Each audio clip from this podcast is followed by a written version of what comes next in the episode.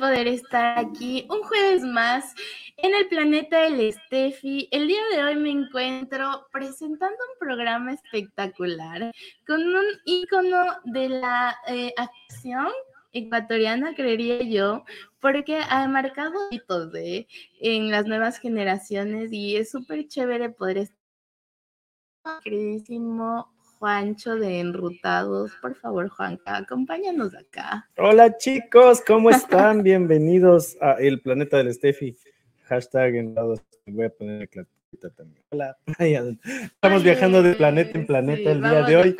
Oye, pero ¿en dónde nos encontramos, Juan? Cuéntanos. Ahorita estamos en la ciudad de Nueva York, desde Mirabal Studios aquí en Nueva York muy felices. Recuerden que Mirabal es la agencia de comunicación en Nueva York que se acerca a los migrantes latinos y estamos listos para empezar este programa porque, bueno, eh, personalmente no he hablado con esta persona ya dos años. Entonces, como tú dijiste, es una gran actriz, una productora, comunicadora que se ha ganado el corazón de todos los, ecuatorianos. Sí, de eh, las nuevas generaciones de ecuatorianos. ¿eh? Entonces, ¿qué te parece si... Bueno, primero estamos hablando de planetas, pero hablemos de, países. Hemos entrevistado a gente de Colombia, de Ecuador, de México. ¿Y ahora dónde viajamos? Nos vamos al 5-5, a nada más y nada menos que Brasil, ¿eh? Antes decía yo, antes yo decía, el 5-3 nos conecta a Ecuador y ahora el 5-5 nos conecta nada más y nada menos que a Brasil. Y vamos a hacer nuestra queridísima llamada, Juancho. A ver, tú eres la de las llamadas. Vamos, a, vamos a llamar a Brasil, por favor. Al 5-5, por favor. Y tenemos con ustedes, señoras y señores, a nuestra queridísima Gaby. ¿Estoy, pronunciando bien tu, apellido? Hola chicos, ¿qué tal? Muy buenas noches, muy buenas noches, qué gusto estar con ustedes. Mi apellido se pronuncia, bueno, todo el mundo lo dice Giese, pero se pronuncia Giz. Giz. Pero a mí me digan Gaviña, díganme mi amor, que también está todo bien. La Gaviña, la Gaviña, nosotros quiteños, la Gaviña. En el Ecuador le conocen como la Gaviña. Te extrañan, bueno, yo estoy en Nueva York, pero los medios ecuatorianos te extrañan No, yo también extraño bastante Ecuador. Extraño muchísimo trabajar en Ecuador. Eh, una época muy linda de mi vida, de verdad pero siempre llevaré Ecuador en mi corazón. Eso sí. Y nosotros te llevamos en tu corazón. Oh, qué bonito. Chupete TV nos, como, nos contacta siempre contigo y nos, hace recordarte. Y, a mí me, me acuerda de en cuatro también. Qué bacán que eres. Ay, en cuatro también. La foca. La foca, ¿no? O sea, de mis favoritos en cuatro y, la foca, claro, la foca en televisión en, en Teleamazonas, ¿no? Yo te conocí en la foca, amiga. Yo te conocí. Ah, qué chévere! La foca también. Claro que sí. Yo me quedaba hasta, la, hasta las 10 de la noche viendo la foca, solamente porque era chévere. Sí, era bien bacán, era bien bacán. Literal. ¿Y cómo está Brasil? ¿Cómo están allá en invierno, no? Estamos empezando ahorita. Hoy empezó a hacer frío, tanto que estoy abrigadita, pero hasta ayer estaba en Sabes que aquí en Nueva York es, algo similar, o sea, nosotros ya supuestamente estamos empezando, eh, terminando casi la primavera, pero hoy está haciendo un frío y, y anteayer hacía un solazo, pero bueno, creo que es el clima, el cambio climático, creo que nos tiene locos. Sí, aquí también está de locos, pero ya la próxima semana ya vuelve a hacer un poquito más de calor. Bueno. Totalmente. Gaviña, ¿hace cuánto que no regresas a Ecuador?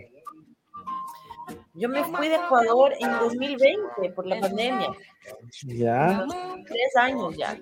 Y hasta ahora nada de, que piensas volver, aunque sea a pasear por allá un ratito. Todavía no. De hecho, voy a aprovechar aquí el espacio público que tengo para hacer un reclamo. un reclamo a, lo bien. Tengo dos pasajes por la época de la pandemia, no logré viajar con esos pasajes, entonces supongo yo que siguen colgados. Si es que oh. y a Bianca ahí por ahí me, me dan el chance, yo sí regreso. Oh. oh pero proyectos en Ecuador, nada. Amigos de Avianca, pilas. Ecuador, mi queridísima Proyectos de Ecuador, em, bueno, he hecho algunas cosas, algunos lives. Eh, hice un proyecto bastante grande justo cuando regresé, que fue una web serie con Andrés Crespo que era una web serie que llamaba Tú no estás. Entonces grabamos en pandemia, grabamos eh, durante la pandemia encerrados y todo, pero fue una experiencia bien bacán también. De trabajar con Andrés Crespo también es maravilla. Claro, tremendo actor. Y, y, más él es guayaco, pues tiene otro estilo, no como el quiteño. Un poco distinto el estilo. Tal cual. ¿No te chocaba eso cuando estabas en Ecuador, así como que el de la costa es distinto que el de Teño? Mira, yo te voy a decir la verdad, yo me llevaba mucho con gente de todo el país. Yo tenía muchos amigos. Yo no sé si estoy, yo, estoy escuchando como que un eco. Mm, bueno, no, en, o sea, en, en estudio no, me parece que es tu retorno. Es mi retorno, ya. Ajá, un poquito nomás. Solo, solo me, digas, me dicen y, déjenme ver, creo que tengo por ahí un... Tal vez unos headphones.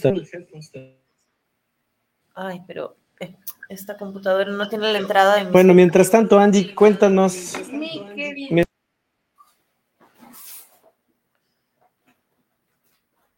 Veamos, veamos, veamos. Aquí estoy, aquí estoy, aquí sigo. Solo voy a ver si es que tengo mis audífonos de aquí a la mano, ¿ya?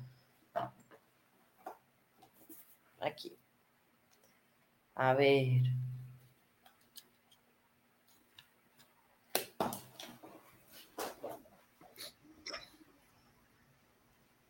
Eso, ya estamos listos.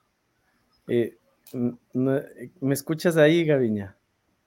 Te escucho, pero todavía no estoy conectada a los audífonos. Vamos a ver. Oye, pero ¿sabes que el eco se fue? Se fue completamente, sí es verdad.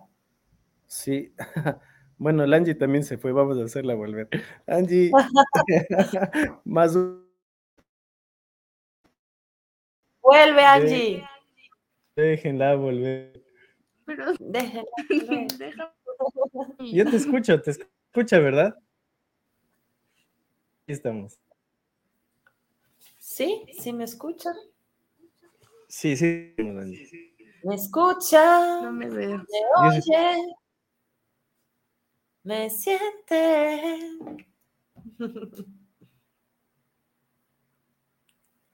Bueno, no, no funcionó.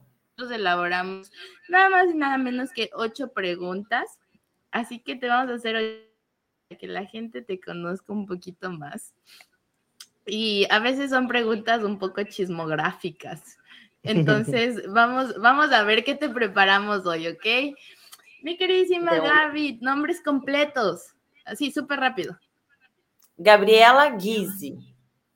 Edad. 35 años. ¿Dónde vives actualmente?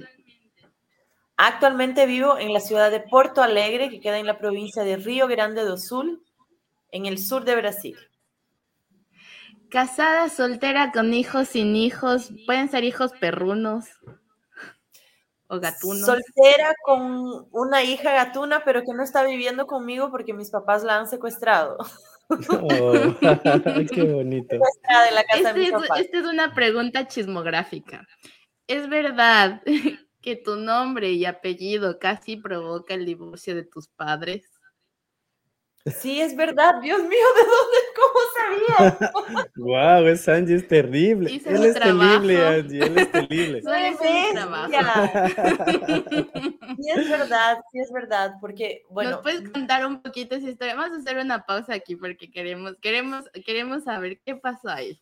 Sí, es una buena historia, la verdad. Bueno, yo cumplo años en una fecha un tanto inusual que es el primero de enero.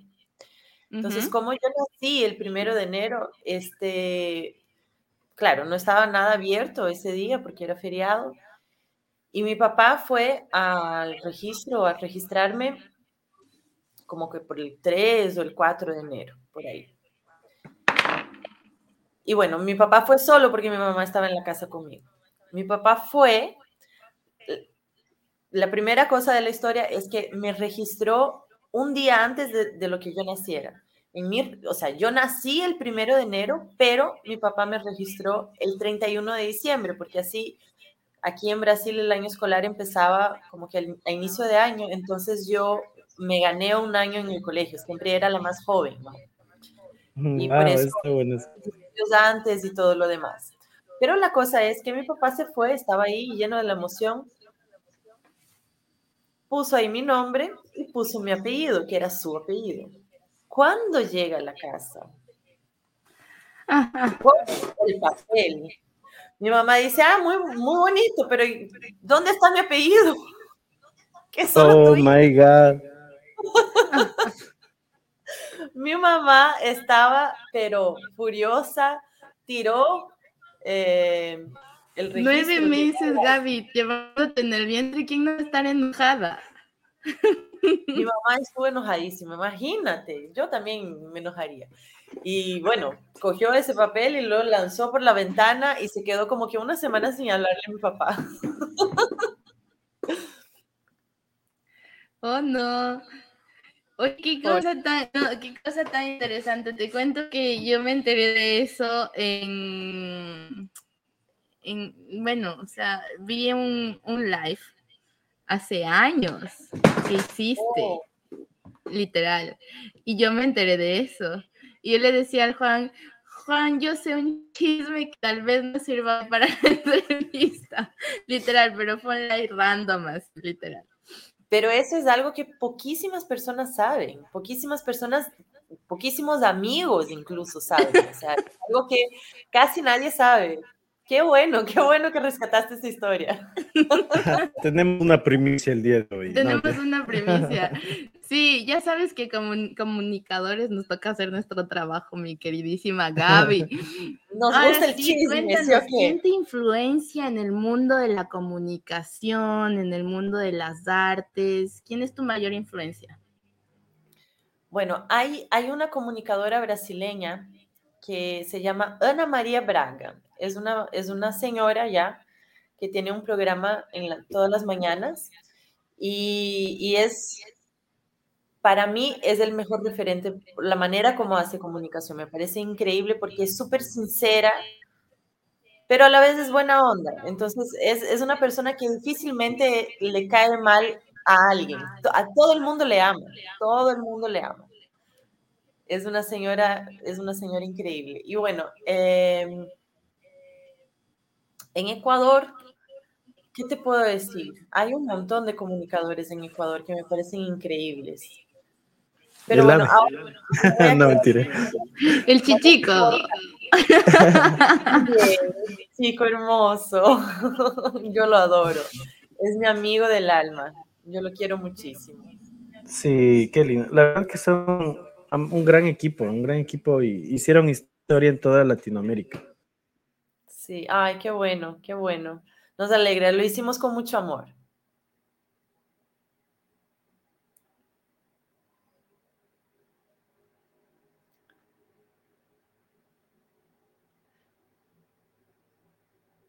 Perdón, Angie, yo no te escuché. están, están, están muteados ahora para mí. Gaby? Ahora sí, ahora sí. Mi queridísima Gaby, cuéntanos cuál es tu película actual del momento favorita, actual, así, de este año. De este año, les tengo que decir que me vi la película que ganó el Oscar después de los Oscars y me quedé impactada, me quedé realmente impactada con la calidad. O sea, no sé, una que hayas visto este año.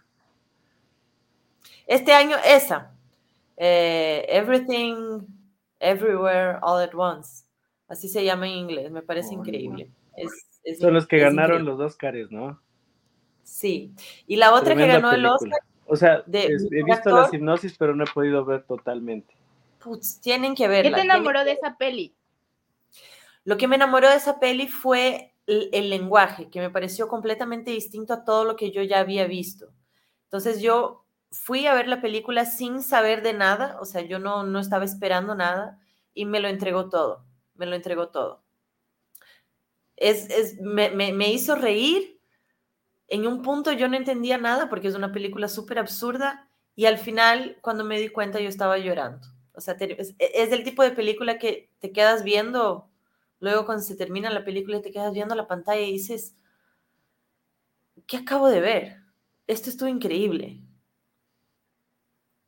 Maravillosa película, vale la pena. Recomendada entonces, nada más y nada menos por nuestra queridísima Gaviña. De tarea este fin de semana vamos a ir a ver esa peli, sin duda. Por favor, por favor. Mi queridísima Gaby, actor o actriz favorito y por qué. Ay, eso de los actores y actrices favoritos, de las canciones favoritas, para mí siempre es tan difícil porque no se me ocurre solo un nombre, pero a ver. o alguien que sea un referente así.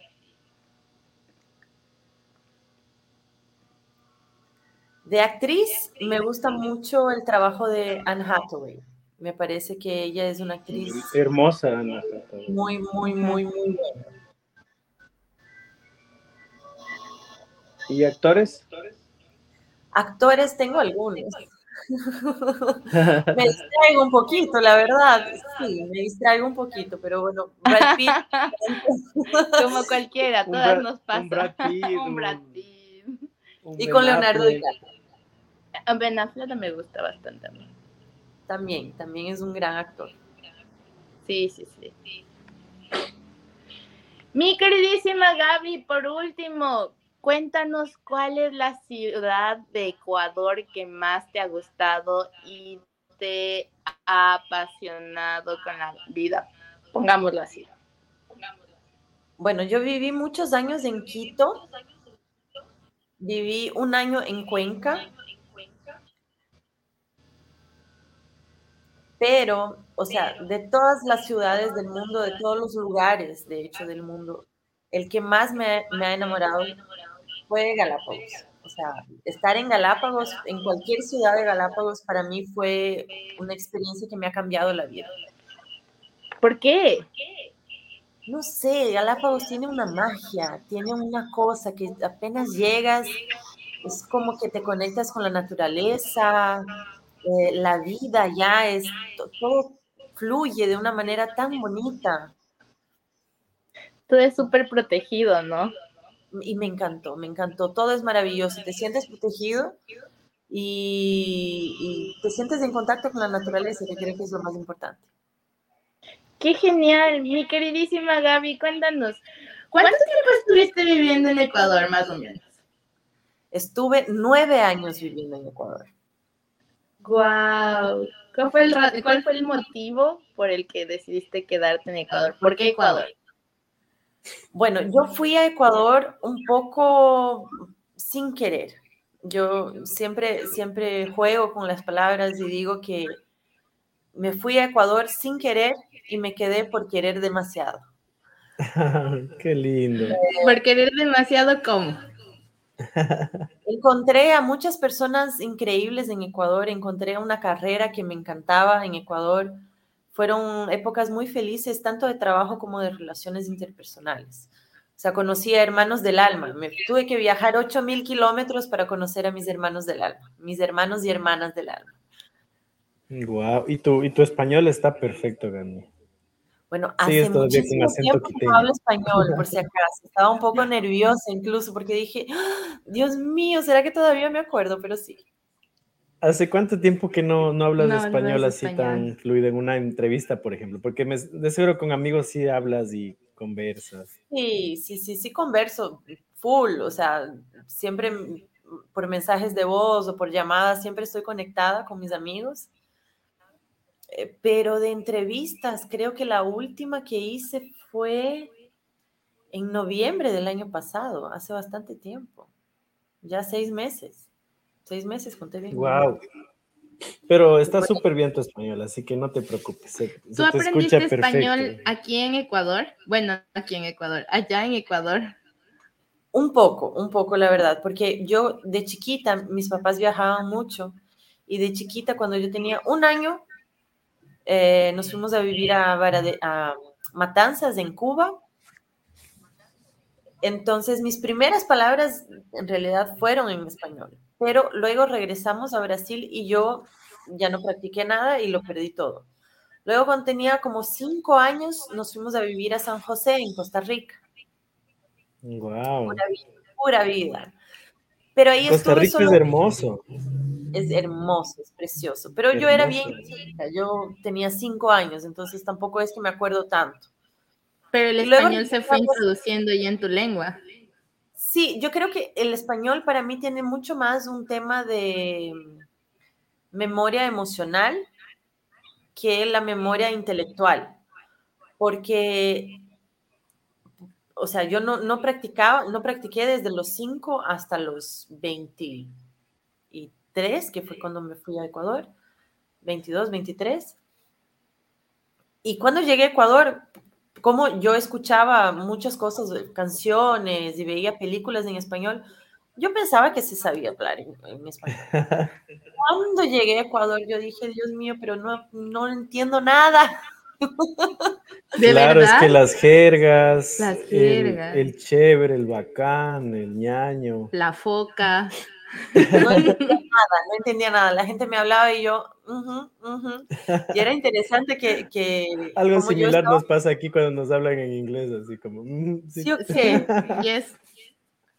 Yes, yes, yes, of course. Pero les voy a contar algo que es chistoso también, porque cuando yo llegué a Ecuador quería relacionarme y hacer amistades y, todo lo demás, pero era difícil sin entender lo que las personas me decían. Y muchas veces yo sentía que estaba como que perdiendo oportunidades por como que cuidarme por, por no saber qué contestar. Entonces, una, hubo una semana que yo dije, ¿sabes qué? A todo lo que me digan yo voy a decir que sí. Una semana increíble. Fui a las mejores fiestas, conocí a un montón de gente, conocí a gente que luego eh, se convirtieron en mis mejores amigos. Fue durante esa semana que yo dije, le voy a decir sí al universo, le voy a decir sí, sí a todo. Sí a todo. Así como la, la película de Yes Men, el de Jim Carrey, más o menos. Así estaba yo. Pero claro, algunas situaciones yo creo que podría pasarlas, pero, pero algo positivo. Totalmente. Mi queridísima Gaby, el día de hoy te trajimos nada más y nada menos que para hablar de relaciones, eh, de cómo nos estamos relacionando en, en, estas nuevas generaciones y un poquito para hablar sobre eh, relaciones abiertas. ¿Por qué te trajimos a ti? Porque como gran crítica del cine, alguna vez tuve la oportunidad de entrevistarte. Es súper chévere hacer comparaciones de la vida real con la del cine, ¿no? Un poco y hacer como un pequeño análisis de lo que se está viviendo actualmente. ¿Y quién mejor para eso que tú? y la Gaby así de... Mm, Gracias. Vamos a ver qué tal nos va. Esta es una mesa redonda en streaming. Así que vamos a ver. Oye, qué redonda, ¿no? Imagínate, Nueva York, Ecuador y Brasil. Totalmente. Este, incluso son opiniones. Triangulando. son opiniones de Sudamérica, amigo. Oye, antes de eso, mandémosle saludos a Betty Gómez que nos manda saludos y saludos a Gaviña, ya estamos todos. Leo Armando nos dice saludos chicos, nuevamente conectado para disfrutar de esos buenos programas. Saludos a Gaby desde Ecuador, un fuerte abrazo para todos. wow, ya tenemos gente de Ecuador, de Nueva York, de Queens, de Brooklyn. Hay mucha gente de Ecuador que te extraña, ¿eh, mi Gaby? Mm, yo también extraño Ecuador. Marco Andrés Valdión nos manda saludos desde Brooklyn, Nueva York. Un saludo para Marquito. Tienes muchos fans masculinos, Gaviña. Sí. el bueno, fue gente chico llamó bastante la atención. El primer video con el chichico. No, hay muchos, hay mandarina. Eh, ¿Cuál más? Había la, de las futbolistas. Esa era épico.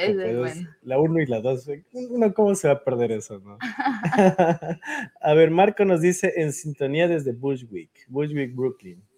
Un barrio bien bonito. Tienes que venir por acá, Gaviñón. Tienes planes de venir por acá. Antes de empezar con el debate, vamos a, vamos a terminar con. ¿Tienes planes de venir por acá, mi queridísima Gaby? Ay, gente, les voy a decir que una de las cosas que más me gustan hacer en la vida es viajar. Entonces, si me invitan a cualquier parte, yo voy. Entonces, cuidado. Estás invitada. Estás invitada. Tienes que venir acá a Nueva. York. Ya, Entonces, ya sí tengo plan. aquí, aquí tienes tu casa, Mirabal Corp, la radio. Puedes venir, hacemos comunicación, viajamos, hacemos la ruta del Juanca, el planeta del Steffi. Uh, de largo Increíble. tienes, Gaviña, cuando vengas. Aquí para hacer, para hacer lo que nos gusta aquí, para visitar huecas, planetas. Oye, serio, Ah. eso, ¿cuál es tu beca favorita de, de allá de Ecuador? O sea, tu restaurante tradicional favorito. Bueno, yo creo que ya ha cambiado mucho desde que fui, pero yo me acuerdo que en Guayaquil, no me acuerdo el nombre, no me acuerdo ni siquiera dónde queda muy bien, ¿Ya? pero había un encebollado Uy, qué rico el cebollado. en Y de Ecuador. Guayaquil es buenazo. Pero yo sé que cambiarías un encebollado por un bollo. Ay, qué rico. Yo sé que cambiarías un encebollado por un eh, Gaviña, ¿y hay restaurantes tal vez ecuatorianos en Brasil? Yo no conozco ninguno, pero ya estoy pensando abrirme uno acá. Eso, tienes que abrirte uno. Oye, sí debes de extrañar full la comida, ¿no? ¿Qué comida Bastante. extrañas de, de Ecuador en Brasil? Las conchas asadas. Qué Qué rico. No, es, es una de mis favoritas también ahí. en- ¿Cómo se llama la cevichería que venden riquísimo? El, la cevichería El- de la Rumiñahui. Los de la Son riquísimas. Son riquísimos. Y había un lugar, no me acuerdo cómo se llama, Las Palmeras, creo que quedaba como que Mm. atrás del, del Atahualpa, del estadio. Claro, por el, por la Carolina más o menos. Que también, qué cosa más rica. Ay, qué bien. Me- Ya viste tener hambre, Gaviña. Otra cosa que me encanta de Ecuador es cómo preparan los cangrejos. Los cangrejos. Ah. deliciosos. ¿Cangrejo? ¿Se prepara diferente en Brasil? Sí, sí, eh, un poquito la sazón es un poco diferente. Claro, y, y lo chévere es que ya al final le pones un poquito de, de cervecita en la cabeza y venga. Eso, por ejemplo, aquí en Brasil no se come la cabeza. Yo aprendí a ¿No? comer la cabeza en Ecuador. Y es difícil, es, No. tiene su técnica. Ajá, y no todo el mundo la come también. Ay, a mí, Pero a mí es sí me- una técnica. Mi papá, me acuerdo, me decía, verás, te voy a enseñar. Por ahí sacaba las cositas, ponía su cervecita y venga. Eh, les eh, Marquito nos dice que Atarraya es un buen lugar para los ceviches. Riquísimo. Atarraya también es bueno. Tienes que venir acá, Gaviña. Esperemos confirmar fechas con Gaviña para, para, para que vengas acá, conozcas Mirabal Corp, porque va a estar súper chévere trabajar contigo aquí en Nueva York un ratito. Yo a Gaviña le había comentado de pequeño, de Little Brasil que queda aquí. ¿Te acuerdas que quedamos en hacer un programa? Pero bueno, hemos pasado, eh, o sea, digamos que hablábamos por ahí, ya tenías proyectos, por acá yo también. Pero tenemos que hacer, tenemos que hacerlo realidad. Tú grabando allá una huecas de Brasil y aquí te presento a Little Brasil en, en Nueva York, Gaviña. Por supuesto, les cuento que aquí en el sur de Brasil, en la ciudad donde yo estoy viviendo, la comida típica es la carne. Oh, wow. Se hace un asado acá que yo no he probado en otra parte nunca jamás. Es el asado aquí es espectacular. Así como Es el que le llaman el rodicio, rodicio, algo así. Sí. Claro, riquísimo. Aquí, aquí hay algunos restaurantes brasileños muy buenos, muy buenos. Villa Brasil es uno de ellos. Hermoso ese restaurante. Ay, Ahí te hacen los rodicios y, y, pues, y te ponen como un banquete, un buffet y tú puedes elegir la comida. Y, y por ti aprendí de la calle. Entonces ya me pedí, de postre me pedí a los de acá y, y- y un- una soda de guaraná. Oh, No sé qué es el rico. acai, qué es el acai. La Gaviña me dio una clase de, de- de comida brasileña, ¿te acuerdas que hicimos un programa? Entonces ahí me habló, es como, cuéntanos, cuéntanos, mejor que nos digas tú de qué es de la calle. Bueno, el, el- el- eh, en portugués se pronuncia un poco diferente. Se Claro, pronuncia açaí. Sí, porque Ajá. es con C, pero tenemos esa, ese gusanito ahí abajo del C que hace como como, ese. Que suena como ese, exacto. Entonces se llama açaí.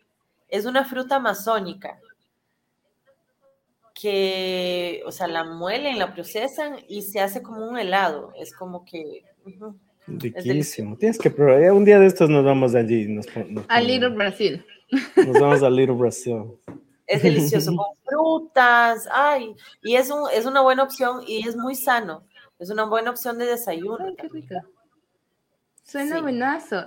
Bueno, nos fuimos del planeta de la Estefi un ratito a la ruta del Juanca y a las huecas. Sin embargo, regresamos. Mi queridísima gente. Y a ver, ¿me escuchas bien, Gaby? Claro, se te escucha fuerte y claro. Perfecto. Yo digo que aquí está la cara para que Solo que producción. Le tengo con dos cámaras a Angie. Es que Juanca no se define con sus cámaras. bueno, pero ahora sí, bien.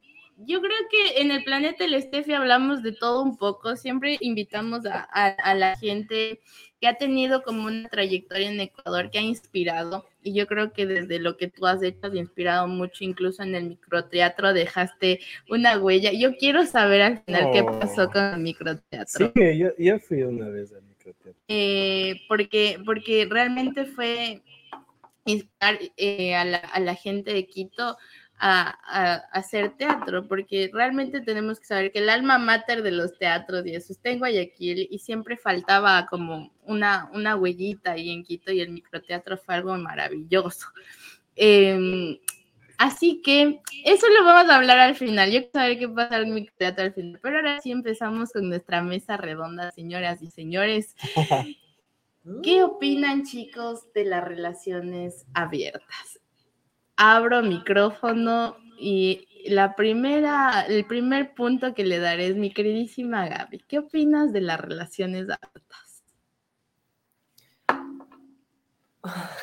bueno, yo opino es bien difícil el tema, ¿no?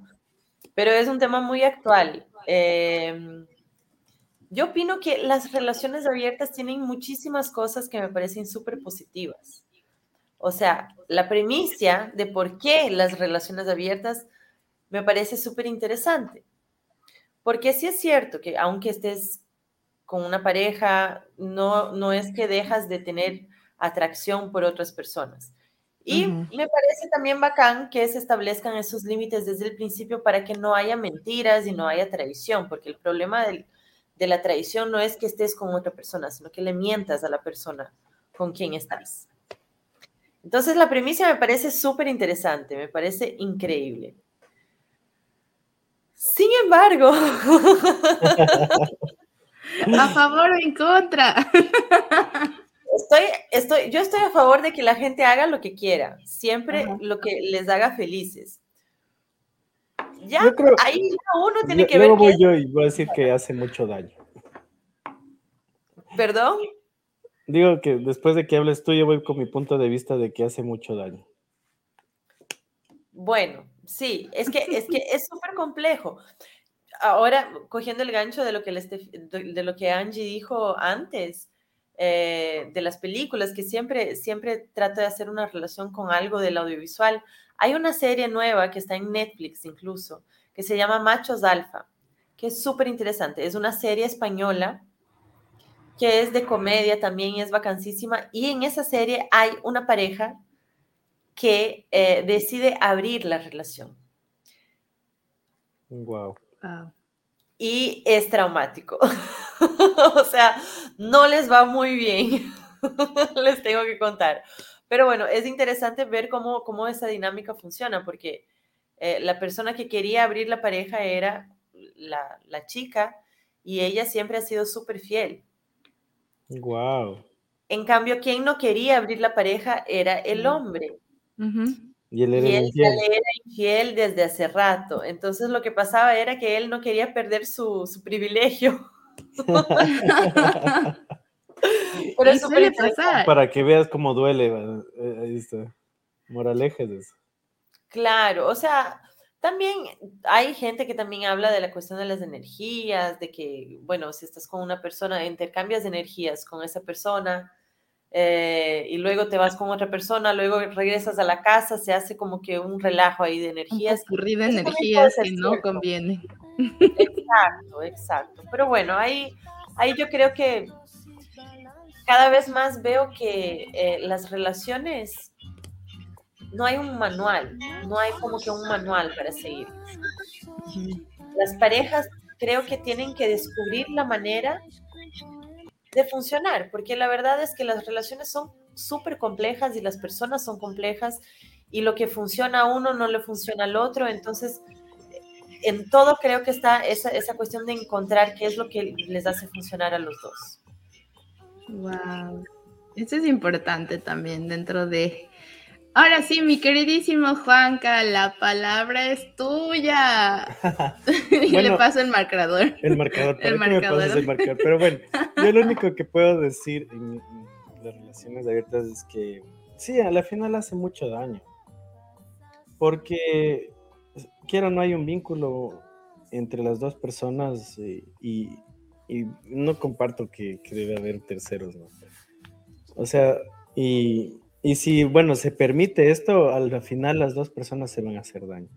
Porque pueda que la otra persona se enamore de otra persona y que ya no exista ese amor que, que hay entre ellos, no sé, es muy raro, yo, yo soy como clásico. ¿No has tenido ninguna relación abierta, Juanca, en tu vida? Mm, no, la verdad, no he tenido relaciones abiertas, pero he estado sin saber. Quizás estuviste en una relación abierta y no lo sabías. ¿Y a ti, Gaby, te ha pasado? Eh, no, no, yo nunca he estado en una relación abierta. No, pero cada vez se vive como esta, estas nuevas eh, formas de, como tú decías, Gaby, de, de, experimentar las maneras de relacionarse. Se me hace bastante interesante. Yo no juzgo, no critico, pero sí creo que es sumamente importante verlo desde el lado em, racional también, entender que de pronto hay relaciones que necesitan nuevas experiencias, podría decirlo yo para intentar durar, aunque creo que emocionalmente también se dificulta mucho el eh, vincularse de manera sana o el comprometerse también. Entonces, eh, creo que las relaciones abiertas, es mi opinión, huyen mucho al tema de comprometerse a, a estar con una persona. Y, y, eso te lleva a otros puntos ya como diferentes como el hecho de ponerte corazas, el hecho de estar siempre como defensivamente en un sentido de no poder entregar eh, lo que tienes para dar y por completo y siempre va a haber algo que se queda ahí adentro. Y en psicología nosotros lo conocemos como ese nudo en la garganta que te queda y a veces no entiendes por qué no entiendes por qué se te genera un nudo en la garganta cuando te acuerdas de, ciertas cosas y es porque muchas veces vas guardando cosas y cosas. Así que dentro de las relaciones abiertas, chicos, aquí van las preguntas incómodas de la Angie. Literalmente. ¿Ustedes han visto si son funcionales o no? Pueden contarme experiencias, películas, eh, ¿son funcionales o no las relaciones abiertas según su criterio? Gaby, la palabra es tuya. tengo que decir que eh, yo nunca he estado en una relación abierta, pero yo sí he tenido amigos y amigas que han intentado abrir la relación. Como dije, yo creo que cada uno tiene que buscarse lo que le funciona, pero a las personas cercanas a mí no ha funcionado. Claro. No, no ha funcionado. Llega un punto en que en que ya no ya no ya no es sano, ya no es sano para ninguno de los dos. Yo creo que lo máximo que he llegado a relación abierta es en, un vacile. Es lo más cercano, así como que estamos vaciando. Bueno, un vacile está bien, porque ahí tampoco hay derecho. Claro, entonces como que, pero, o sea, sí ha alargado un vacile tres meses, pues, o sea, ya es como ya empezar una relación. Entonces ahí es cuando, ahí viene la pregunta, ¿qué somos? Oh, la, famosa pregunta, ¿y qué somos? Es la pregunta más incómoda. Súper incómoda. Esa es la pregunta más difícil, creo. ¿Y qué somos? Yo creo que una de las cosas más interesantes es también entender, y es a donde quiero llegar cuando hablamos de relaciones abiertas, es saber si es funcional o no el hecho de tener una relación abierta. Yo sé que no, tenemos toda la razón en este punto, es nuestro criterio. Sin embargo, creo que es sumamente interesante el cómo nosotros podemos abordar desde las experiencias de nuestros amigos, de nuestra gente. Yo tampoco he estado en relaciones abiertas, la verdad, pero algo sumamente importante que yo he visto dentro de procesos terapéuticos, incluso es que las relaciones abiertas, cuando se da esta intencionalidad, realmente es... Eh, entender que ya no estás disfrutando con tu pareja lo que deberías, ya no eres lo suficientemente creativo o creativa o ya no están como de alguna otra manera como eh, funcionando, teniendo este match. Eh, y realmente es bastante necesario como entender cuál sería la funcionalidad necesaria para que una pareja em, funcione sin necesidad de tener como esta, esta, no sé, esta oportunidad, pongámoslo así, no sé si es oportunidad o como este, este pensamiento de abrir la relación para que se vuelva más divertida. Sí. Sin embargo, y aquí va otra pregunta, chicos. ¿Ustedes qué creen que haría que una, una literal, una relación, una pareja sea funcional de alguna otra manera? Bueno, yo creo que es la confianza. La confianza, porque cuando te estás relacionando con, una persona, principalmente románticamente, esa persona conoce a muchas vulnerabilidades tuyas. Entonces tú tienes que estar en confianza justamente para poder mostrar que eres vulnerable. O sea, el amor es vulnerable. El, amor está en mostrar que eh, estás ahí y, estás hay una frase que dice que eh, los grandes amores también pueden traer muchísimos dolores y muchísimo sufrimiento, pero si es que te ahorras del amor, si es que te ahorras arriesgarte en enamorarse, si es que te ahorras toda, toda esa cuestión, porque puedes ponerle un, que no quieres, decir que no quieres eh, vivir el amor. Puedes ahorrarte un montón de sufrimiento, pero también te ahorras un montón de vida. Sí, ¿verdad? ¿Cuál es el punto de ahorrarse la vida? La vida está para vivirse. Entonces, ¿para qué? Si a la final lloras, si a la final te va bien o también te puede ir mal, yo creo que a la final muchísimas veces, no todas las veces, pero muchísimas veces puede sí valer la pena. Wow, es muy cierto. Yo creo que últimamente, no sé, las nuevas generaciones que ya, ya no estamos ahí. Ahora son como más fugaces las, ¿no? Más fugaces, como que, como que son desechables las relaciones. El amor líquido del, que hablamos. Sí. Es que tenemos capítulos y capítulos para abordar el amores líquidos. Em, y realmente es súper como necesario e interesante abordar esto porque es difícil comprometerse, sí, pero también es, eh, es re duro hacer entender de pronto, incluso a veces entre nosotros también ponemos como estas corazas de decir, no quiero ser vulnerable o de pronto me dolió tanto enamorarme, eh, la última vez que me enamoré, recuperarme de, ese, desamor, que ya no quiero volver a hacerlo. Entonces, em, justamente se involucra yo creo que esta este consumismo de amor rápido y que te genera tantas sensaciones eh, chéveres que cuando de pronto empieza a generar sensaciones que ya no son tan agradables, es súper rápido también dejarlo y que venga el siguiente y que venga la siguiente y que venga la siguiente, que en algún punto em, de la vida em, te forma una coraza que de alguna otra manera creo yo, creo yo, que no te deja mostrarte vulnerable y lo bacán de amar es ser vulnerable también, es permitirte ser vulnerable y es entregar sí a esa persona que de pronto le estás entregando su, tu, confianza, también entregarle el, el, poder de decir, ok, aquí tienes el poder para lastimarme porque es verdad. Em, pero hay veces cuando realmente alguien te ama, cuando no hace lo que, lo que se supone que puede hacer para lastimarte. Hay una frase que veía hace poco de un autor muy, muy interesante, de hecho la vi en Instagram y empecé a leer su libro, y era realmente lo más importante no es lo que haces cuando me amas, sino lo que decides no hacer para lastimarme de una relación donde nos estamos amando. No sé qué opinan de eso, chicos. Yo estoy de acuerdo, yo estoy de acuerdo con eso porque eh, cuando nos relacionamos con una persona, aparte de ser vulnerables, también conocemos las vulnerabilidades de esa otra persona.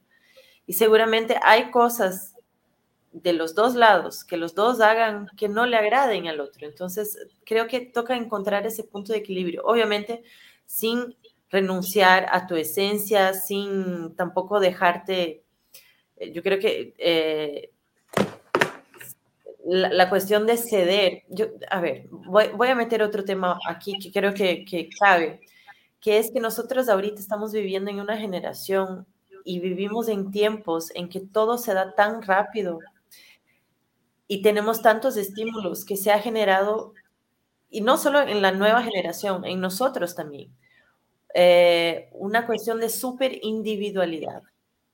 Sí, verdad la que cuando alguien hace algo que nos molesta, en vez de hablar o en vez de tratar de resolver, es muy fácil simplemente dejarlo ahí y alejarse. Sí. Y eso pasa no solo con las relaciones románticas, pasa con, también con las relaciones de amistad. Yo veo muchísimas personas en que, bueno, el amigo hizo algo que no le gustó, en vez de ir y decirle, oye, esto me hizo daño, esto no me gustó, esto me lastimó.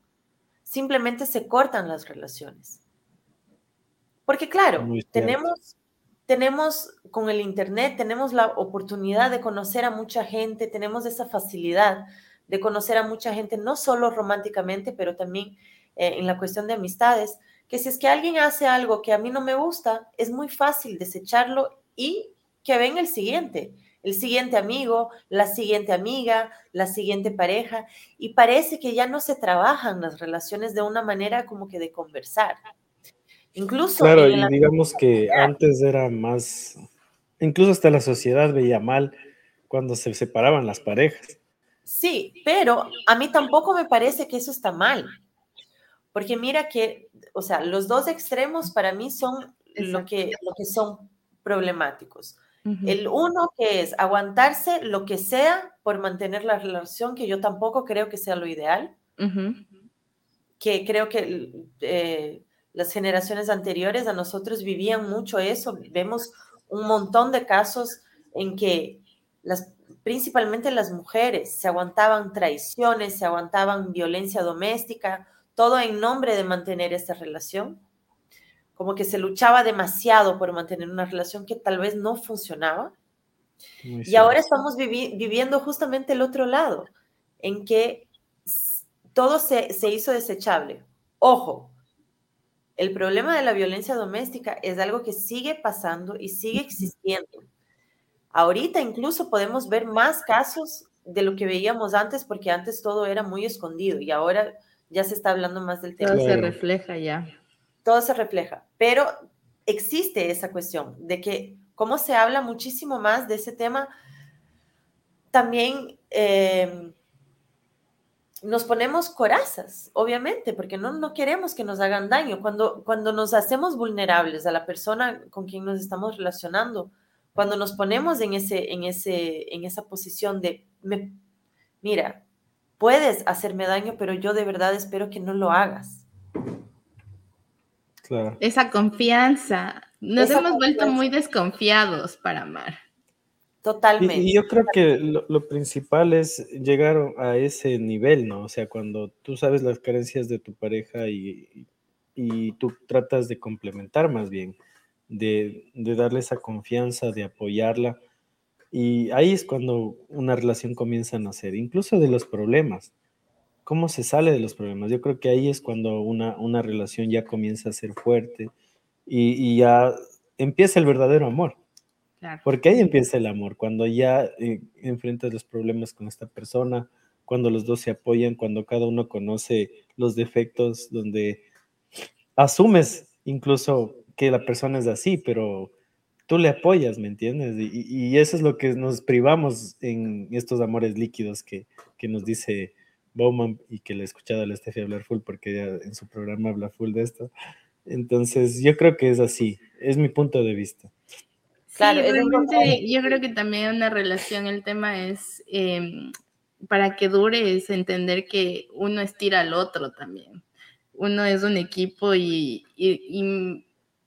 va más allá de complementarse porque yo creo que debes ser feliz tú primero como individuo para em, poder estar con alguien y poder dar eso que tienes a esa otra persona. Y eso es realmente necesario entender. Muchas veces no entendemos que antes de tener una pareja seria, por así decirlo, primero debes de estar tú primero feliz solo. Y debes entenderte, comprender qué hay en tu planeta interior, como yo siempre digo. Por eso el planeta el Steffi aborda estos temas interesantes y necesarios, porque realmente em, mucho lo experimentamos, pero poco lo hablamos y sí es súper importante a veces tomarse un vino o un café, lo que sea, en este momento nos tomamos la palabra, literalmente, y empezamos a hablar de esto y empezamos de pronto a abrir cosas que muchas veces no se hablan, como por ejemplo, puedo sentir amor literalmente desde que nací, pero yo empecé a hablar de amor a los 14 años sentí amor en mi vida, pero nadie se sentó conmigo en la mesa a decir qué era el amor, ni a reflexionar qué era el amor. lo, hemos romantizado. Es algo que va más allá de las palabras.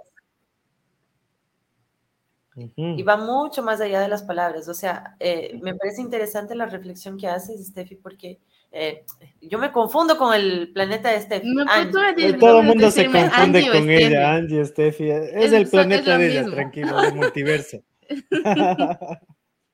bueno, en el multiverso y en el aquí también, yo creo que las relaciones eh, no son siempre el 50-50. Hay días en que tú das 10 y tu pareja da el 90. Hay días en que tú das 90 y tu pareja da el 10 hay días en que ninguno de los dos quiere dar mucho y está bien también. O sea, la cuestión es aprender a relacionarse de manera que eso no sea dañino para ninguno de los dos. ¿no? También hay las cuestiones de poder, que yo creo que el poder también eh, le daña el amor. Sentir que tienes poder sobre la otra persona, eh, aunque lo tengas, ejercer el poder sobre la otra persona me parece que es algo muy peligroso porque se, te puede ir la mano muy fácilmente. Ya no es amor. Y ahí ya, no es amor. o sea, de hecho es que cuando tú amas, entregas ese poder de lastimarme a mí. Cuando te, te, dejo que me ames, te dejo que veas mi lado más vulnerable, mi lado más sensible, y tú tienes el poder de hacer con eso lo que tú puedas hacer, porque ya puedes lastimarme. Entonces, realmente es súper necesario y súper importante comprender eso, pero también desde nuestro mundo interior, cuando, que el estar solo es un, es, primero importante, el conocerte es primero importante, porque cuando empiezas a amarte tú desde tu soledad, entiendes que no todo el mundo puede estarte acompañando, no todo el mundo puede tener ese privilegio de acompañarte. Y ahí es cuando seleccionas bien a una pareja, una pareja que te cuide, más no que eh, complemente tus vacíos o complemente todo aquello que, que te falta. O sea, escoges una pareja porque te acompaña, más no para que te sostengan dentro de un caos que no has podido resolver ni tú. Entonces, yo creo que muchas veces las relaciones abiertas se dan en este, en, este consciente caótico de decir, ah, es que tenemos que vivir algo nuevo de pronto para que de alguna otra manera esto no se vuelva aburrido. Yo creo que no se entiende mucho de que nada es aburrido en realidad porque todo el tiempo somos personas que vamos cambiando debes empezar a conocer otra vez un día a la vez a tu pareja, porque de pronto yo siempre ponía el ejemplo del aguacate, porque personalmente yo odiaba el aguacate y un día amaneció gustándome el aguacate, literalmente. O sea, dije, voy a probar el aguacate y me encantó el aguacate con sal y, limón. Y decidí probar el aguacate y ahora lo pongo en todas mis ensaladas. ya que estamos con la ruta del Juanca, haremos las emociones comparación con comida. Me encanta. Es, bonito porque el Juanca vive de la comida. Pero es esencial, así como el amor, la comida es, esencial. Totalmente. Y por eso existe el hambre emocional también. Eso es lo que yo ah. tengo, el hambre emocional me emociono comiendo. Una vez, esto es anécdota, una vez le explico al Juan, porque a las 12 de la noche saliendo de grabar me dice, vamos a comprar un helado. Y va y pide seis helados, seis, seis, pidió seis. Es que creo que tenía full ansiedad y a mí la ansiedad se me va comiendo. Pues. Entonces ahí Andy comienza con su psicología. Creo que tienes hambre emocional, le dije yo. Entonces me dijo, sí, es que yo me emociono comiendo, ¿cómo no va a tener hambre emocional? Qué buena respuesta. Mucha Lange se quedó así como que, ¿what? No, sí fue como que, ¿qué? es la mejor respuesta que he tenido. ¿Qué va a ser? Estaba un caso ese día. Vamos a leer, el, Sebas nos dice, el amor líquido, todo me recuerda a ella, dice. siempre. Todo me recuerda a ella. Eh, nos dice, excelente programa muchachos, y Betty nos dice, chicos, muy buen tema y muy actual. Realmente son temas muy necesarios, pero eh, ya como para ir como cerrando este tema, sumamente interesante con lo que quisiera cerrar es Mm, ¿qué tip ustedes desde su experiencia o desde lo que han vivido o han visto que ha sido funcional le pueden dar como a estas nuevas generaciones? Porque ya como dijo el Juanca, dentro de las nuevas generaciones ya no cabemos nosotros, aunque yo honestamente sí. yo quiero caber aún, me haré un huequito. Realmente, ¿qué, qué, qué tip les podemos dar a los nuevos chicos, a las nuevas generaciones que vienen? que cada vez veo que están más tecnologizados em, y cada vez es más difícil verles que se involucren. Es más, es más difícil ver que hay gente en el parque jugando porque todos están en los videojuegos. Todo el mundo se está conociendo por Tinder, por Instagram. Oye, algo, algo interesante también que ahora se, se conoce incluso en los juegos, los de streaming. Exacto. Qué loco, eso, eso el otro día estaba viendo que, ¿cómo le conociste? Ah, lo conocí jugando Free Fire. Y nos enamoramos porque el uno estaba ganándole al otro. Pero eso es bonito. Tienen algo en común, pero en cambio en Tinder realmente, o sea, algo que me preocupa mucho es el hecho de que cuando tú te vas a estas páginas, Facebook, parejas, Tinder, realmente no te enamoras de, de, la persona, te enamoras de lo que te vende, la imagen como tal te enamoras de la foto, o sea, empiezas a buscar como esta, esta, estas máscaras, ¿no? Esta máscara del filtro, de lo que más bonito se ve. Eh, me quedaría bien yo con esa persona en la foto. Mis amigos me dirían, uy, qué bacán, eh, te conseguiste la más bonita del lugar o te conseguiste al más guapo del lugar. Entonces, eh, es preocupante porque realmente desde ahí empieza todo y esa es la base de todo, el no querer ir más allá de, las máscaras, ¿no? Entonces, eso es algo que quería poner sobre la mesa. ¿Qué opinan mis muchachos? Uy, yo sobre, sobre esos apps de, relaciones, me, parece que funciona para algunas personas. Una vez más, yo les estoy exponiendo lo que me funciona a mí y lo que no me funciona a mí. Yo tengo un problema un poco grande con, con los apps como Tinder, en fin, ese tipo de, de, apps. Pero es por una cuestión muy personal y no tiene mucho que ver con la tecnología. Porque fíjate que cuando sales con una persona, que es una cita de Tinder, nosotros tenemos máscaras para todo en esta vida. Pones esa máscara y te quieres vender como una persona atractiva, como una persona que, o sea, con quien esa persona se puede relacionar. Pero la verdad es que esa persona no eres tú, de verdad. Es algo que tú estás tratando de vender. Y esa persona está en las mismas. Entonces, al final, están fingiendo para impresionar al otro, para que el otro le quiera, pero no creo que estamos a veces prestando mucha atención en lo que el otro nos está dando. A la final, termina siendo como que una cita de, de ti contigo mismo porque estás ahí tratando de impresionarle a la otra persona sacando solo las mejores cosas.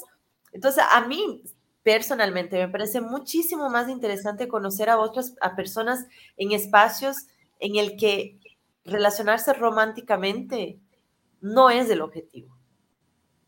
Conocer a personas en espacios, como por ejemplo jugando, o como por ejemplo saliendo a hacer algo que te gusta. O cuando te chocas con alguien en la calle, ¿no? Así como... Porque ahí estableces conexiones genuinas. Ojo, hay mucha gente que se conoce en Tinder y se casa y son felices para siempre y funciona. Pero en mi experiencia personal eso me pasa, que a mí me va muchísimo mejor conociendo a alguien.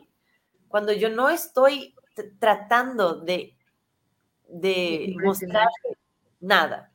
Claro, ser tú. Exacto. La persona simplemente ve lo que, cómo yo me desarrollo en ese medio y ya. Y si le gusta, bien, porque así voy a seguir por la vida. Y si no le gusta, bien, también. Cada uno sigue por su camino. Wow, qué bien. Y eso es re importante, ¿ah? Yo creo que tenemos que depurar las aplicaciones por un momento. Dejar de fingir. Pero puede ser bastante interesante para algunos momentos también. A veces uno tampoco quiere enamorarse, solo quiere ir distraerse un rato. Y Hay que ser versátiles, chicos. Adaptarnos también. Yo siento que a veces cuando hablamos de esto, yo me siento como viejita, así como diciendo, muchachos, aprendamos a amarnos de verdad. Realmente, y es, es complicado porque yo tengo a mi hermano que es eh, ocho años más joven que yo. Y él es como, ñaña, pero este, tú hablas como que si fuera abuelita. ya no nos relacionamos así. Como ese meme que te eso en tu tiempo. No te acuerdas de ese meme. Eso es en tu tiempo. Y es el como, tiempo de los cavernícolas. Es que no te estás enamorando de verdad, te estás jugando con los sentimientos de las chicas. Y es como, no, ellas también hacen lo mismo. Entonces es súper complejo, ¿te das cuenta? Pero de alguna manera es necesario como hablar de estas cosas. Mi queridísimo Juanca, la palabra es tuya. Es cierto, estamos hablando aquí las dos y el pobre Juanca no ha hablado es que yo, yo, voy a citar a Marqués, no mentira. no, el otro día estábamos entrevistándole a, Marqués. Sí, sí has escuchado a Marqués, ¿no? Sí. artista ecuatoriano, tremendo artista. ¿Sí, lo has escuchado?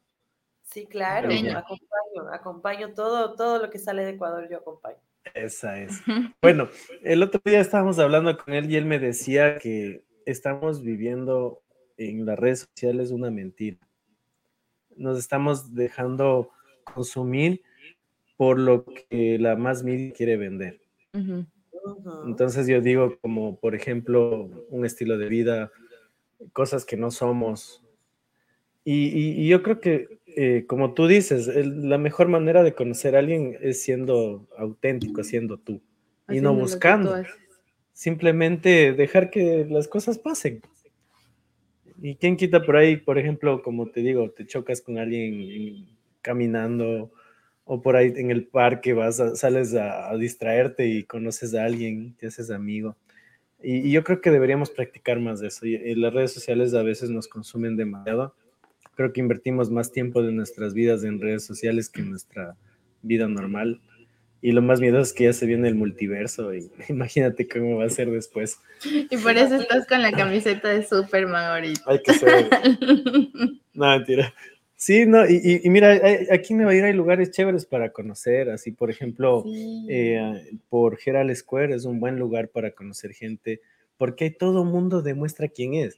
Tú le ves a los, a los chicos que hacen skateboard, Ah, haciendo sus piruetas, por ahí le ves a un cantante, por ahí le ves a alguien haciendo arte, otros pintando. Entonces, imagínate, sales y, en el parque tú mismo tratas de encajar en algún lado, ver, ver cuáles son tus gustos y, por ahí puede salir esa persona, ¿no?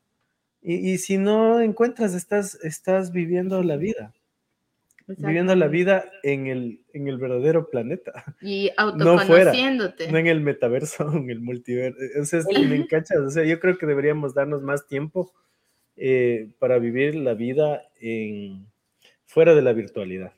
Un poco. Dejar el celular a un lado y conocer, como la Gaviña nos dice, conocer y dejar que el mundo nos, nos dé a conocer, pero en la vida real, dejando la virtualidad por un momento. O sea, eh, me parece que el Internet y las herramientas que tenemos ahora son muy positivas, pero son herramientas, son medios, no son el objetivo. El objetivo siempre va a ser vivir y hacer cosas y conocer gente. Entonces, claro, si utiliza de manera sana para conocer gente, me parece que está increíble, es el mejor, la mejor manera. Pero la cuestión de las redes sociales, principalmente ahora, ¿no? Es que vemos que son tan adictivas que las, las personas pierden la percepción, su propia percepción. O sea, hay mucha gente que yo conozco que se, o sea, su visión de uno mismo es lo que postean en Instagram. ¿Verdad? ¿Y no te pasa que cuando vas a una reunión, eh, o sea, hay personas que están en el celular y se olvidan del momento? Totalmente. Siempre pasa. a mí me ha pasado. o sea, imagínate, estás con 10 personas presencialmente, disfruta de ellas. ¿Y qué pasa? Que todo el mundo coge el celular y, uno está así como que, ¿y ahora? ¿Con quién hablo? ¿Qué hago? Yo también voy a empezar a ver mi Instagram porque ya no, no Eso, eso, es algo que pasa muchísimo. Por ejemplo, si es que sales, no sé, a tomar un café con un amigo o con una amiga, date cuenta de eso. Es impresionante. Al rato que la persona que está contigo, puedes estar en una conversación súper chévere, puedes estar ahí disfrutando del momento el rato que la persona coge el teléfono para hacer cualquier cosa es instintivo. Tú vas a hacer lo Literal. Tú coges el teléfono también. Y ahí estás ahí, ah, bueno, ya.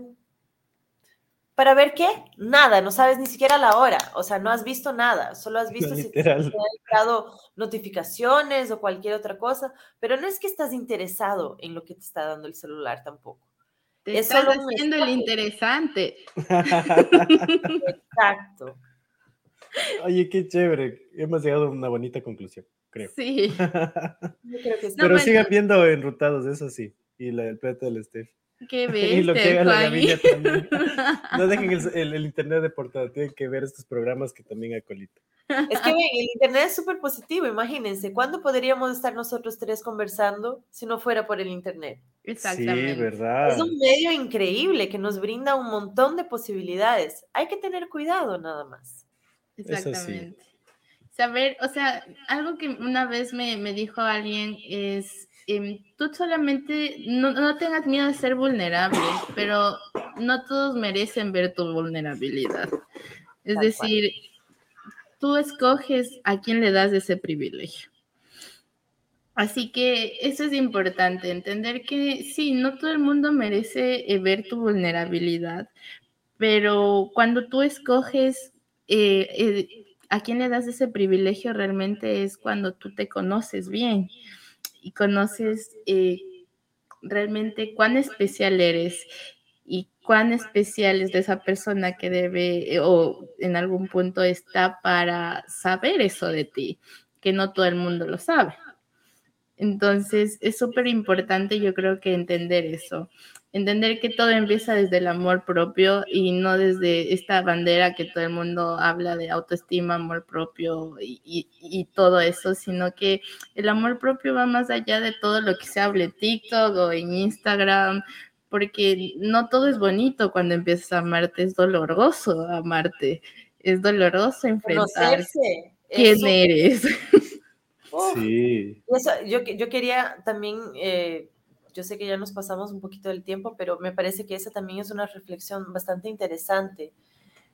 Justamente lo que tú dijiste antes, Angie, de la cuestión de que nosotros primero, que una persona para poder amar en una relación tiene que primero amarse a sí misma. Yo durante muchísimo tiempo yo dije eso, pero luego empecé a reflexionar que hay momentos en que no te amas, hay momentos en que es difícil eh, hay momentos en que caes en depresión y es difícil amarte. Y ahí están muchísimas personas que te ayudan a levantarte de ese hueco, incluso cuando tú no te amas.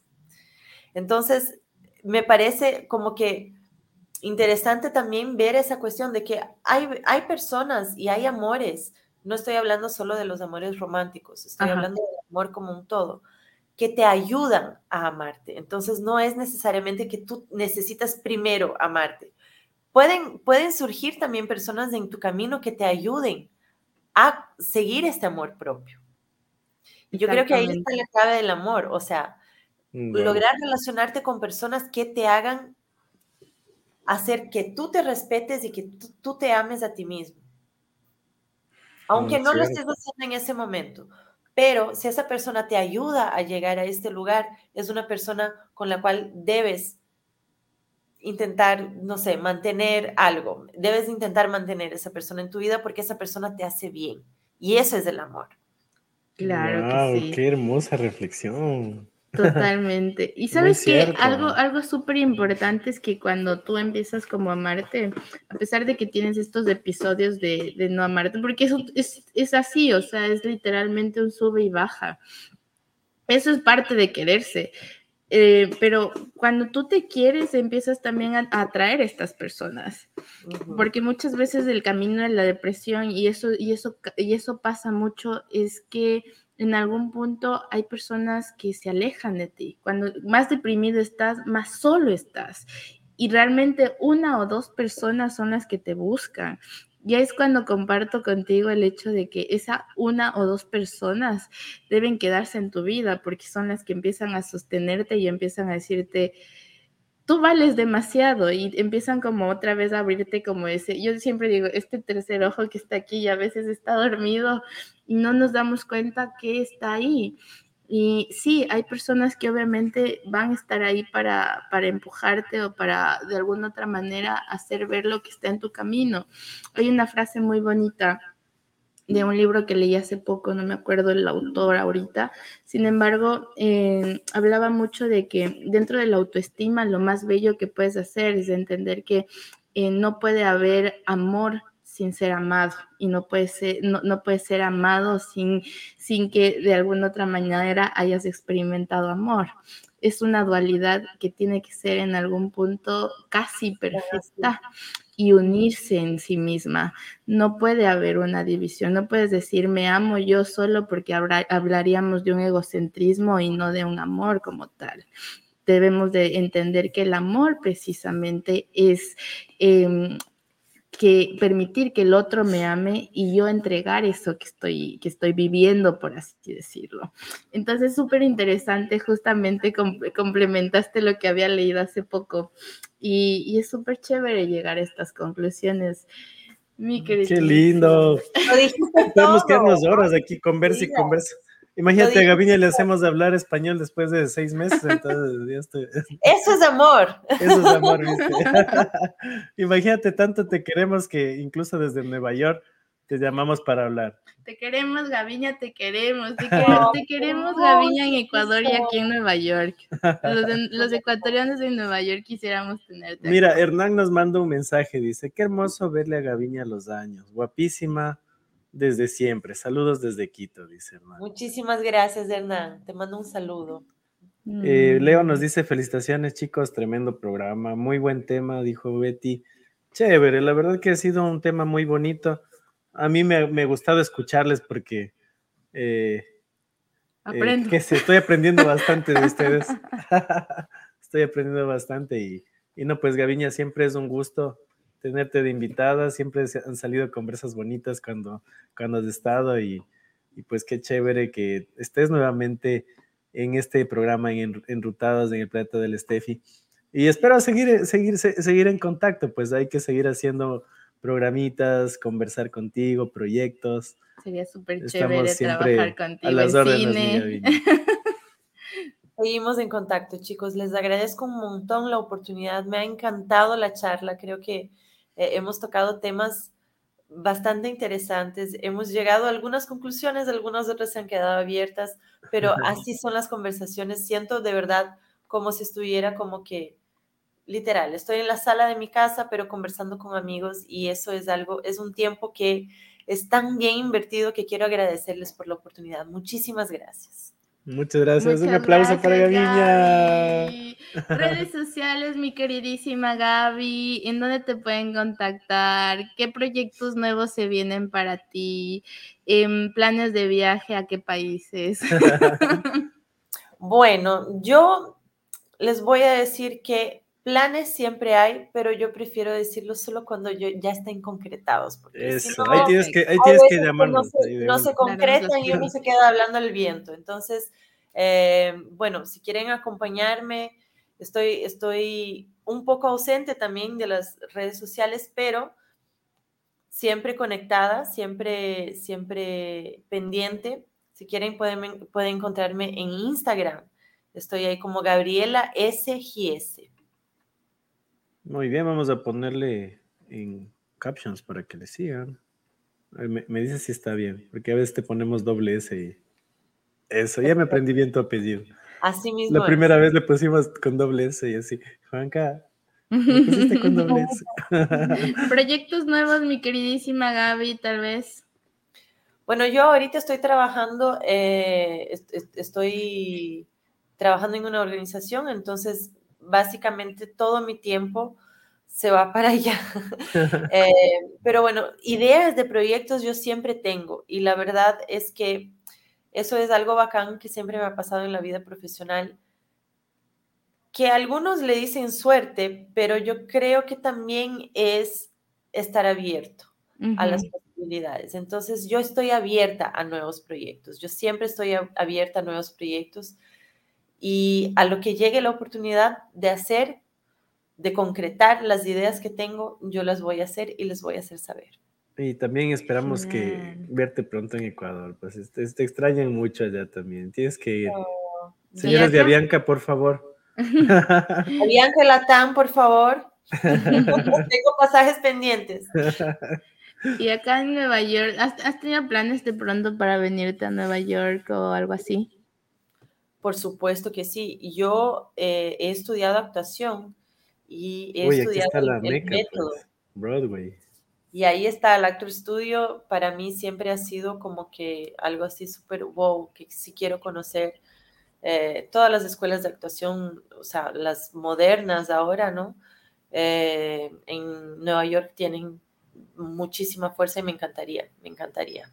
Chévere, tienes que venir y, aquí, en, aquí hay el New York Film School que está justo al frente del Torito, para que te des suerte también. Claro, o, sea, toca, toca ir a tocarle, ¿no? Ajá. A tocarle. Iba a decir algo, pero no quería decirlo. Justo. Está justo al frente del torito, así que te des suerte. Que te des suerte. El Juanca con segunda te lo dijo. No, no, no, no. No, no era, no era. No tocarle. Es una tradición más bien. No, pero la verdad que eh, caminar por las calles de Nueva York es como vivir en películas. Esto había en una película. Sí, aquí se hizo Harry Potter. La otra vez estábamos con mi hermano en el Gran Central y es hermoso. aquí se firmó el Harry Potter y yo, ¿en serio? Tienes que ver Arthur. No sé si has visto Arthur. Es una, una película americana muy bonita que habla de la arquitectura de Nueva York. Creo que no he visto, pero ya la voy a buscar. Sí, búscala, es espectacular. Antes de que viajes a Nueva York tienes que de ver Arthur, te va a encantar. Y mi pequeño angelito.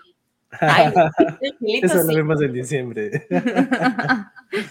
Chévere, Gaviña. Bueno, estás invitada siempre. Cuando tengas algún lanzamiento, un proyecto, nos escribes y de una ahí estamos nosotros para apoyarte. Te queremos bastante.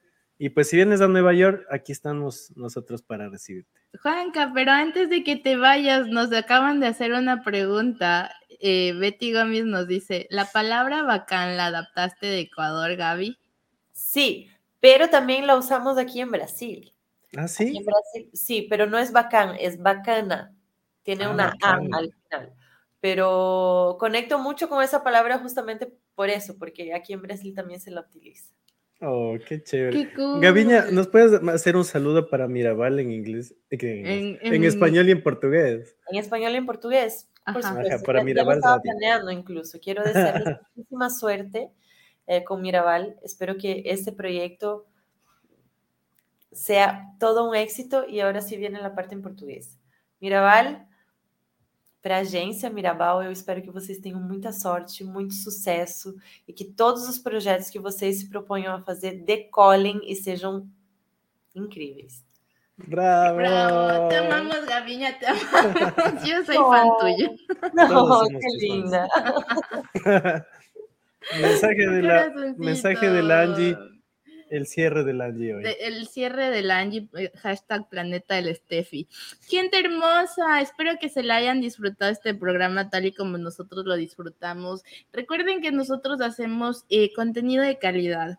Recuerden que realmente eh, no solamente se consumen productos alimenticios, sino todo lo que ven es un consumo interno, así que consuman cosas que les nutran, siempre digo, consuman todo aquello que les estire, que les haga crecer y sobre todo que de alguna otra manera les permita dar un pasito más allá del aprendizaje. ¿Y por qué no? Perdón, casi estoy con todos, casi todos. Entonces, nomás tranquila. Perdón. Estamos en vivo. Realmente espero que hayan disfrutado esto. Les mando un fuertísimo abrazo y pues muchísimas gracias, mi queridísima Gaviña, por siempre estar predispuesta a estos conversatorios. Y pues nada, te mandamos un abrazo de Nueva York directamente a Brasil y ya. hagamos hagamos una fotito para, para un screenshot, a ver, ahí todos al screenshot. Eso, una, dos y. Ah. Sí. Muy bien. Ese va para el screenshot. Gracias, Gaviña. el mejor de los éxitos de allá en Brasil. Y pues, chévere, cuenta con nosotros. Muchísimas gracias, chicos. Ha sido un gusto. Besos. Chao, chicos. Esto ha sido El Planeta del Steffi enrutados en Mirabal Radio con Gaviña. Chao, Gaviña. Chao.